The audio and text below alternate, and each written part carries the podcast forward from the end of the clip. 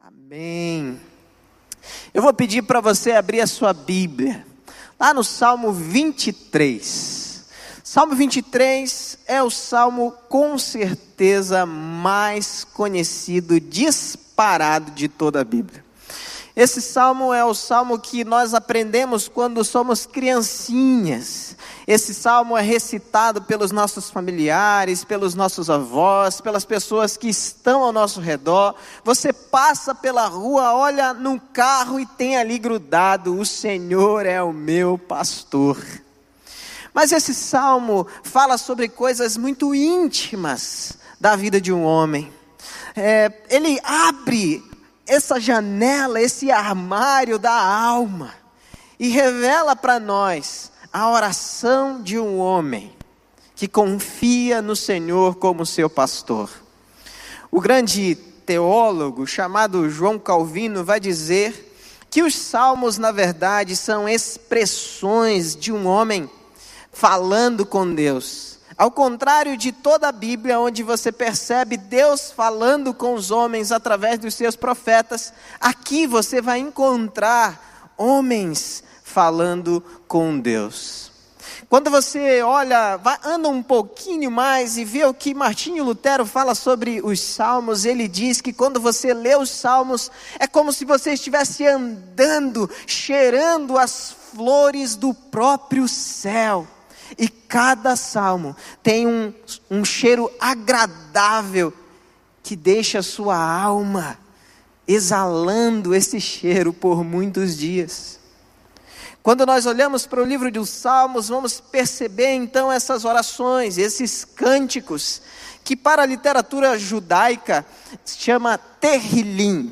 Terrilim significa louvores expressões de louvores, de adoração. E é interessante porque esse salmo, o Salmo 23, é a expressão de louvor e de adoração de um homem. Quando Spurgeon vai escrever sobre esse salmo, ele diz que esse salmo vem logo depois do salmo da cruz, o salmo 22, onde Jesus mesmo diz: Senhor, Senhor, por que me desamparaste? E na sequência, esse salmo então surge para brilhantar esse pastoreio celeste, onde nós podemos afirmar e reafirmar todos os dias: o Senhor é o meu pastor. O salmo nos diz assim: o Senhor é o meu pastor, nada me faltará. Ele me faz repousar em pastos verdejantes, leva-me para junto das águas de descanso, refrigera a minha alma, guia-me pelas veredas da justiça por amor do seu nome. Ainda que eu ande pelo vale de sombra da morte, não temerei mal nenhum, porque tu estás comigo. O teu bordão e o teu cajado me consolam. Preparas uma mesa na presença dos meus adversários, unges a minha cabeça com óleo, o meu cálice transborda. Bondade e misericórdia certamente me seguirão todos os dias da minha vida, e habitarei na casa do Senhor para todo o sempre. Olha que salmo que expressa o coração de um homem que reconhece no Senhor o seu pastoreio. Se eu fosse perguntar para algumas pessoas aqui, certamente eu já devo ter falhado com mais de uma dezena de vocês. Mas se eu perguntar se o Senhor já falhou, com toda certeza, eu ouviria de 100% das pessoas que Deus não falha, porque Ele é esse bom pastor. E é interessante olhar para essa figura desse salmo, porque ela remete para mim à minha infância. Eu lembro da minha casa cheia de gente, e a minha avó chamando todo mundo para sentar à mesa, e ela tinha preparado aquele feijão com arroz, tinha aquela farinha gigantesca. Não sei se você já viu a farinha do Pará, mas a farinha do Pará é desse tamanho. O seu dente, quando olha para aquela farinha, ela já grita de desespero: Não! Mas é esse tipo de farinha que o povo come no Pará e que nós gostamos de comer com açaí, porque lá não se toma açaí, açaí não é sobremesa, lá açaí é comida. E a minha avó então punha todos à mesa e nós recitávamos esse salmo. E ela ia citando algumas coisas que eram muito interessantes. Quando nós saímos pela floresta, o Senhor é nosso pastor. Quando nós vamos pescar, o Senhor é o nosso pastor. Quando nós estivermos regando ou cuidando da lavoura, o Senhor é o nosso pastor. E eu não entendia nada do que ela estava falando. Mas eu achava a coisa mais linda do mundo. Eu não sei se você entende esse salmo. Talvez você também ache a coisa mais bonita do mundo, a coisa mais linda do mundo. Você até o tem decorado. De repente você já cantou várias vezes. Eu lembro de uma um concurso que foi feito certa vez para algumas pessoas apresentarem esse salmo. Então, alguns artistas o apresentaram como se fosse uma peça musical excelente. Outros artistas até pintaram e apresentaram esse salmo como uma obra de arte maravilhosa. E ali tinha um júri, e o júri olhava para aquelas pessoas e ia pontuando as notas que cada um daqueles que apresentava o salmo ia recebendo. Mas do nada, apareceu um senhor, simples, sem muitos recursos, mas ele chega e começa a recitar o salmo. E todos aqueles jurados, em uma só voz, começaram a chorar. Alguns até soluçavam ao ver a recitação daquele salmo, e todos os outros competidores perguntavam uns para os outros: Mas o que está acontecendo? Nós fizemos isso de uma forma tão brilhante. Eu pintei, você cantou, outro encenou, e nós não arrancamos lágrimas dos jurados. E um deles, então, respirando fundo, vira para os seus colegas e fala: a diferença é que nós conhecemos o salmo do pastor. Aquele senhor que está recitando ali, ele conhece o pastor do salmo. A grande diferença não está em conhecer o salmo, mas em conhecer o pastor do salmo. E hoje o Senhor quer que você não simplesmente olhe para esse salmo como algo que você conhece recita e tem decorado e já sabe de cor, e já ensinou para os seus filhos e netos. Mas Ele quer que você olhe para esse salmo de uma forma muito particular, muito especial sabendo que essas palavras são para você. Essas palavras são para mim. Então, se eu pudesse pedir para você, mas não posso, eu pediria para você fechar os teus olhos e imaginar que está só você e eu aqui nessa noite. Só nós dois, conversando sobre as verdades que o Senhor já falou para mim o Espírito Santo tocando no meu coração para que ele falasse, ou você desse liberdade para falar para você.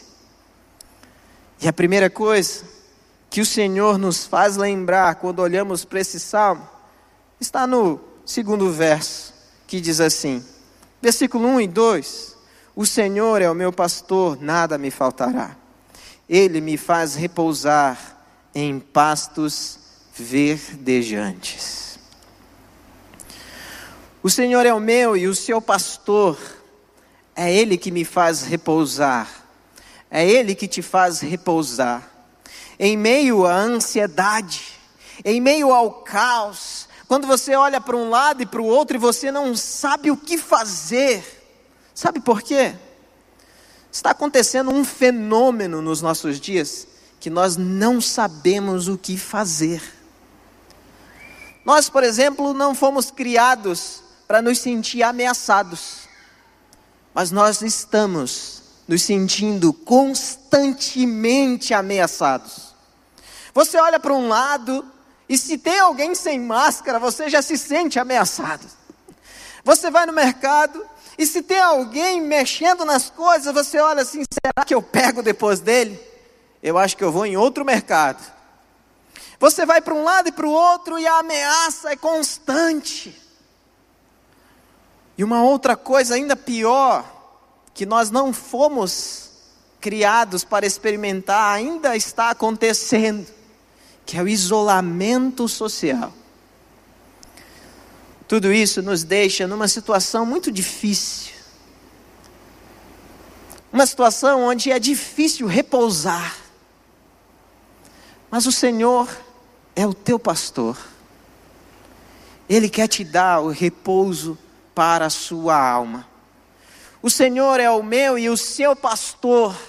Ele quer fazer de mim, de você, almas que se sentem aliviadas e tranquilas simplesmente porque sabem que o Senhor é o nosso pastor. O salmista não diz assim: o Senhor é o pastor do fulano, o Senhor é o pastor do Beltrano, o Senhor é o pastor daquele ou daquele outro, o Senhor é o meu pastor. Por isso eu queria que você lembrasse disso. O Senhor é o teu pastor. O Senhor é o teu pastor. O Senhor é o teu pastor. E Ele quer que você descanse nele. Mas como é difícil, do turbilhão das situações que estão se levantando contra nós, e eu diria contra o mundo inteiro, lembrar dessa coisa que é tão simples mas é esquecida por nós. O Senhor é o meu pastor. Você está cansado, você está se sentindo sobrecarregado, você não tem mais solução, você não sabe o que pensar, você já tentou de tudo. Venha até Jesus. Ele é o seu pastor e ele não é qualquer pastor. João capítulo 10, a partir do versículo 10, mas no versículo 11, para ser mais específico, ele vai dizer: Eu sou o bom pastor. O bom pastor dá a vida pelas suas ovelhas. Jesus não é qualquer pastor. Jesus não é como eu ou os outros pastores aqui dessa igreja. Jesus é o bom pastor que quer te dar repouso para a sua alma, descanso, alívio. Hoje, as tuas lágrimas podem cessar em Jesus. Hoje, o teu cansaço pode encontrar alívio em Jesus. Hoje a tua vida pode ter sentido em Jesus, pode ganhar uma nova direção, um novo rumo em Jesus. O bom pastor quer que você tenha repouso na sua alma. Ainda o versículo 3 ele nos diz: refrigera a minha alma refrigera a minha alma. Eu não sei se você entende o que é isso. Mas sabe, lá no Pará, a gente entende muito bem o que, que é se refrigerar. Quando nós nascemos, a gente descobre que só tem dois, dois climas lá no Pará. Um é muito quente e o outro é super quente. Tanto que é raro a pregação de um pastor falando sobre o inferno, por exemplo. Porque as pessoas entendem muito bem como é o calor.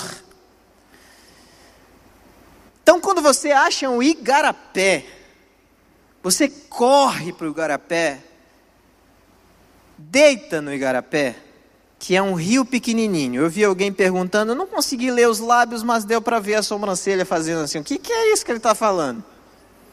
Igarapé é um rio pequeno, águas cristalinas de uma nascente, um olho d'água a gente chama. Então você sai correndo, aquela roupa tá grudada, sabe? A vontade de, de arrancar aquela roupa e andar é, de roupa na, na, na rua. Na verdade, a gente anda sem roupa mesmo. Acho que alguns já foram lá e descobriram que os paraenses não andam com muita roupa na rua. Mas quando você acha esse igarapé, você sai correndo. E aí você fica mergulhado ali. E se ninguém te chamar, você fica ali o dia inteiro que Deus te deu. E atrás da casa da minha avó, do meu avô, tinha o igarapé. E eu lembro que nós colhíamos a mandioca, a gente ia para casa de retiro, a gente chamava assim, moía aquela mandioca, transformava ou fazia aquela mandioca virar farinha, o dia inteiro naquele calor torrando, a alegria de todo mundo no final do dia era o meu avô contar até três. O meu avô contava assim: um, dois, três. Gente, era aquela dezena de primo correndo na direção do igarapé e todo mundo pulando de uma só vez. E ficava ali, mergulhado, sentindo aquele refrigério para o corpo. Mas sabe, o Senhor é esse igarapé, esse rio, essa piscina, esse oásis, esse ambiente onde você pode sair correndo na direção dele e pular nos seus braços e se abraçar com o Senhor e sentir o seu toque e sentir o refrigério para a sua alma. Então, por que continuar em angústia, em solidão, em sofrimento, em tristeza, em dúvida, sem saber o que fazer? Venha até o bom pastor, ele quer refrigerar a sua alma, te dar alegria e fazer você se sentir novo, de novo, novo, de novo. Ainda no versículo 4, a palavra de Deus nos diz assim: Ainda que eu ande pelo vale da sombra da morte, não temerei mal nenhum, porque tu estás comigo. O teu bordão e o teu, e o teu cajado me consolam. Além do Senhor te dar repouso, refrigerar a sua alma, alegrar o teu ser, te dar sentido para viver. O Senhor também quer estar contigo todos os dias.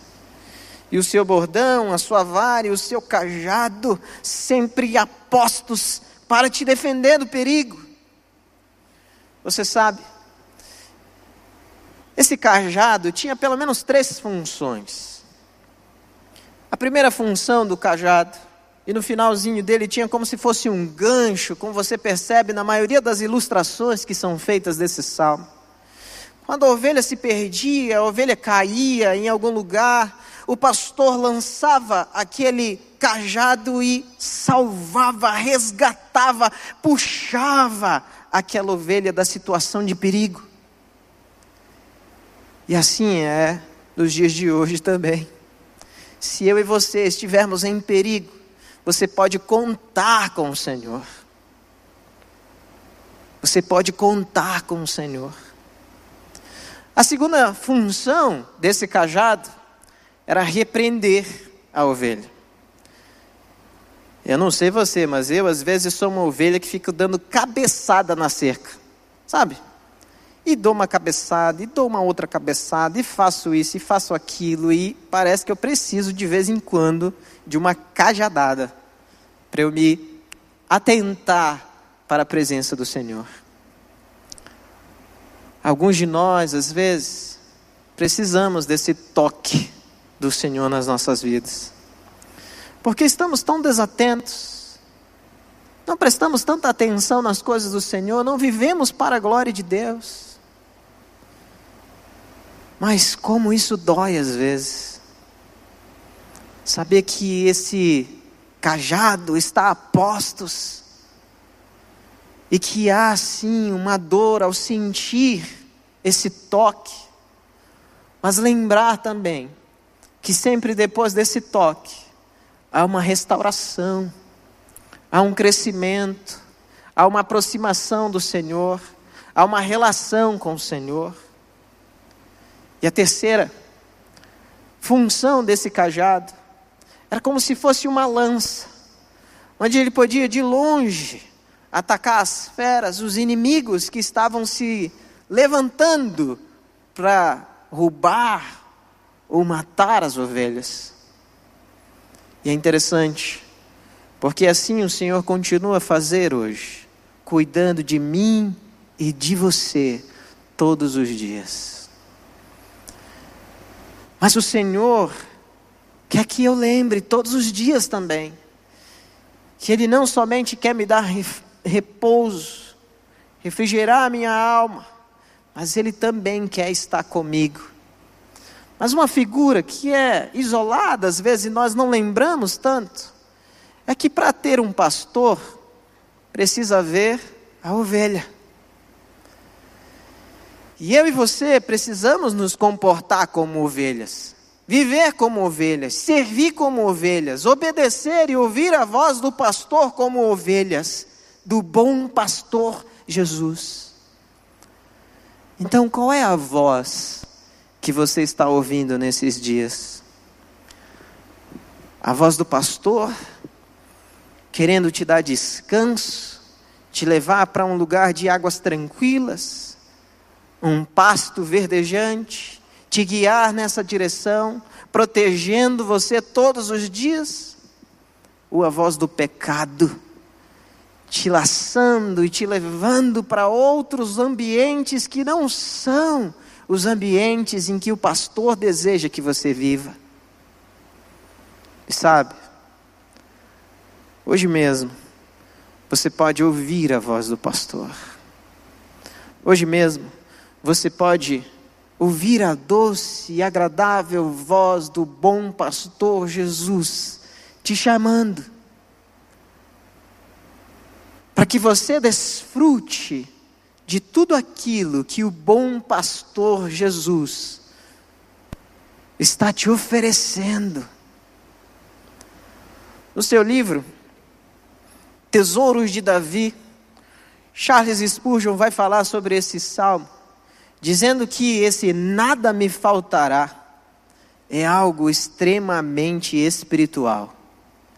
Quando ele diz nada me faltará, Davi está reconhecendo que ele pode desfrutar dos tesouros celestes, da presença gloriosa do Senhor, mas também da bênção do Senhor na sua vida. Por isso é tão importante você ter o Senhor como seu pastor, mas é tão importante também você se ser todos os dias ou se transformar todos os dias na ovelha do bom pastor.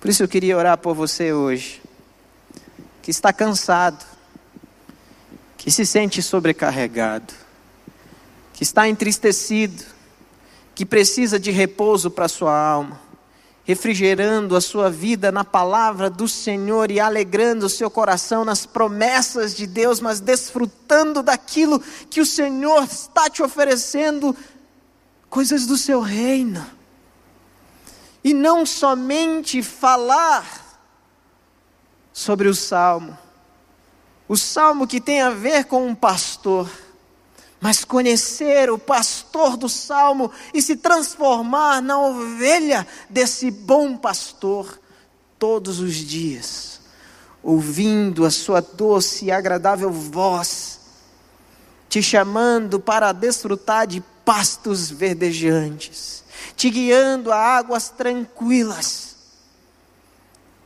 Se você é essa pessoa, eu queria que você se colocasse de pé onde você está e nós vamos orar agora, pedindo para que essa bênção venha sobre a sua casa, essa bênção venha sobre a sua vida, essa bênção venha sobre a sua família, essa bênção venha sobre a sua empresa, sobre os seus negócios. Então, se você é essa pessoa que quer refrigerar a sua alma, que quer descansar a sua alma, que quer desfrutar das riquezas do aprisco do bom pastor, se coloca de pé onde você está e nós vamos orar juntos, clamando ao Senhor, para que isso seja derramado sobre a sua vida hoje já. E você já saia daqui com a alma aliviada. Que você já saia daqui com a alma leve. E você vai sair daqui repetindo: O Senhor é o meu pastor, e nada me faltará. Como nunca antes você falou antes. Porque a partir de hoje, você não somente vai conhecer sobre o salmo do pastor, mas você vai saber e buscar o pastor do salmo. Esse pastor que quer que a sua alma seja leve. Esse pastor que quer alegrar o seu coração. Esse pastor que quer te guiar e te abençoar com todas as bênçãos espirituais do seu santo aprisco. Vamos orar pedindo para que Ele derrame essas bênçãos sobre as nossas vidas. Se você pode, coloca a mão no teu coração e diz: Sou eu, Senhor. Sou eu essa ovelha. Senhor Jesus, obrigado porque o Senhor é o nosso pastor. E porque o Senhor é nosso pastor, nós podemos dizer que não sentimos falta de nada. Porque o Senhor acalma a nossa alma. Quando estamos desesperados, o Senhor mesmo derrama óleo sobre a nossa cabeça e anima o nosso ser mais uma vez. Quando estamos entristecidos, o Senhor mesmo é que vem, toca no nosso coração e alegra a nossa vida de tantas formas diferentes alguém ligando, alguém visitando, alguém mandando uma carta, alguém fazendo algo que transforma aquele dia. Por isso eu te louvo, porque nós podemos dizer: O Senhor é o meu pastor e nada me faltará. Mas, Pai, junto com os meus irmãos e irmãs agora, nós pedimos ao Senhor que aqueles que estão com a alma abatida, que aqueles que estão desfalecidos, que aqueles que estão sem rumo, que aqueles que não conseguem ver uma luz no fim do túnel, sejam visitados por Ti hoje, bom pastor Jesus. E quando o Senhor os encontrar, que o Senhor faça como o pastor de ovelhas, tome cada um deles no colo e recite as tuas promessas e faça com que cada um desses teus filhos e filhas lembre que o Senhor está com ele, que o Senhor está com ela todos os dias. Mas, Pai, nós também pedimos ao Senhor que venha na nossa direção, na direção dos nossos familiares, dos nossos negócios, daquilo que nós temos, que foi entregue pela mão do Senhor mesmo para as nossas vidas e abençoe. Abençoe esses casamentos que já não conseguem mais ver rumo, solução. Abençoa essas empresas que já estão fechando as suas portas. Abençoa essas vidas que estão se isolando e cada dia mais se isolando e se isolando em si mesmas. Pai, em nome de Jesus, derrama um renovo nessa noite e que eles lembrem que o Senhor é o pastor deles e de nada eles sentirão falta, porque o Senhor é o nosso pastor. Então enche essas vidas da tua presença, Jesus, e que eles saiam daqui hoje, não somente conhecendo o salmo do pastor, mas conhecendo também o pastor do salmo. Se revela a eles com poder com graça e com misericórdia. É a oração que nós fazemos. Em nome de Jesus, nosso Senhor amado. Amém e amém. Agora todo o povo de Deus se coloca.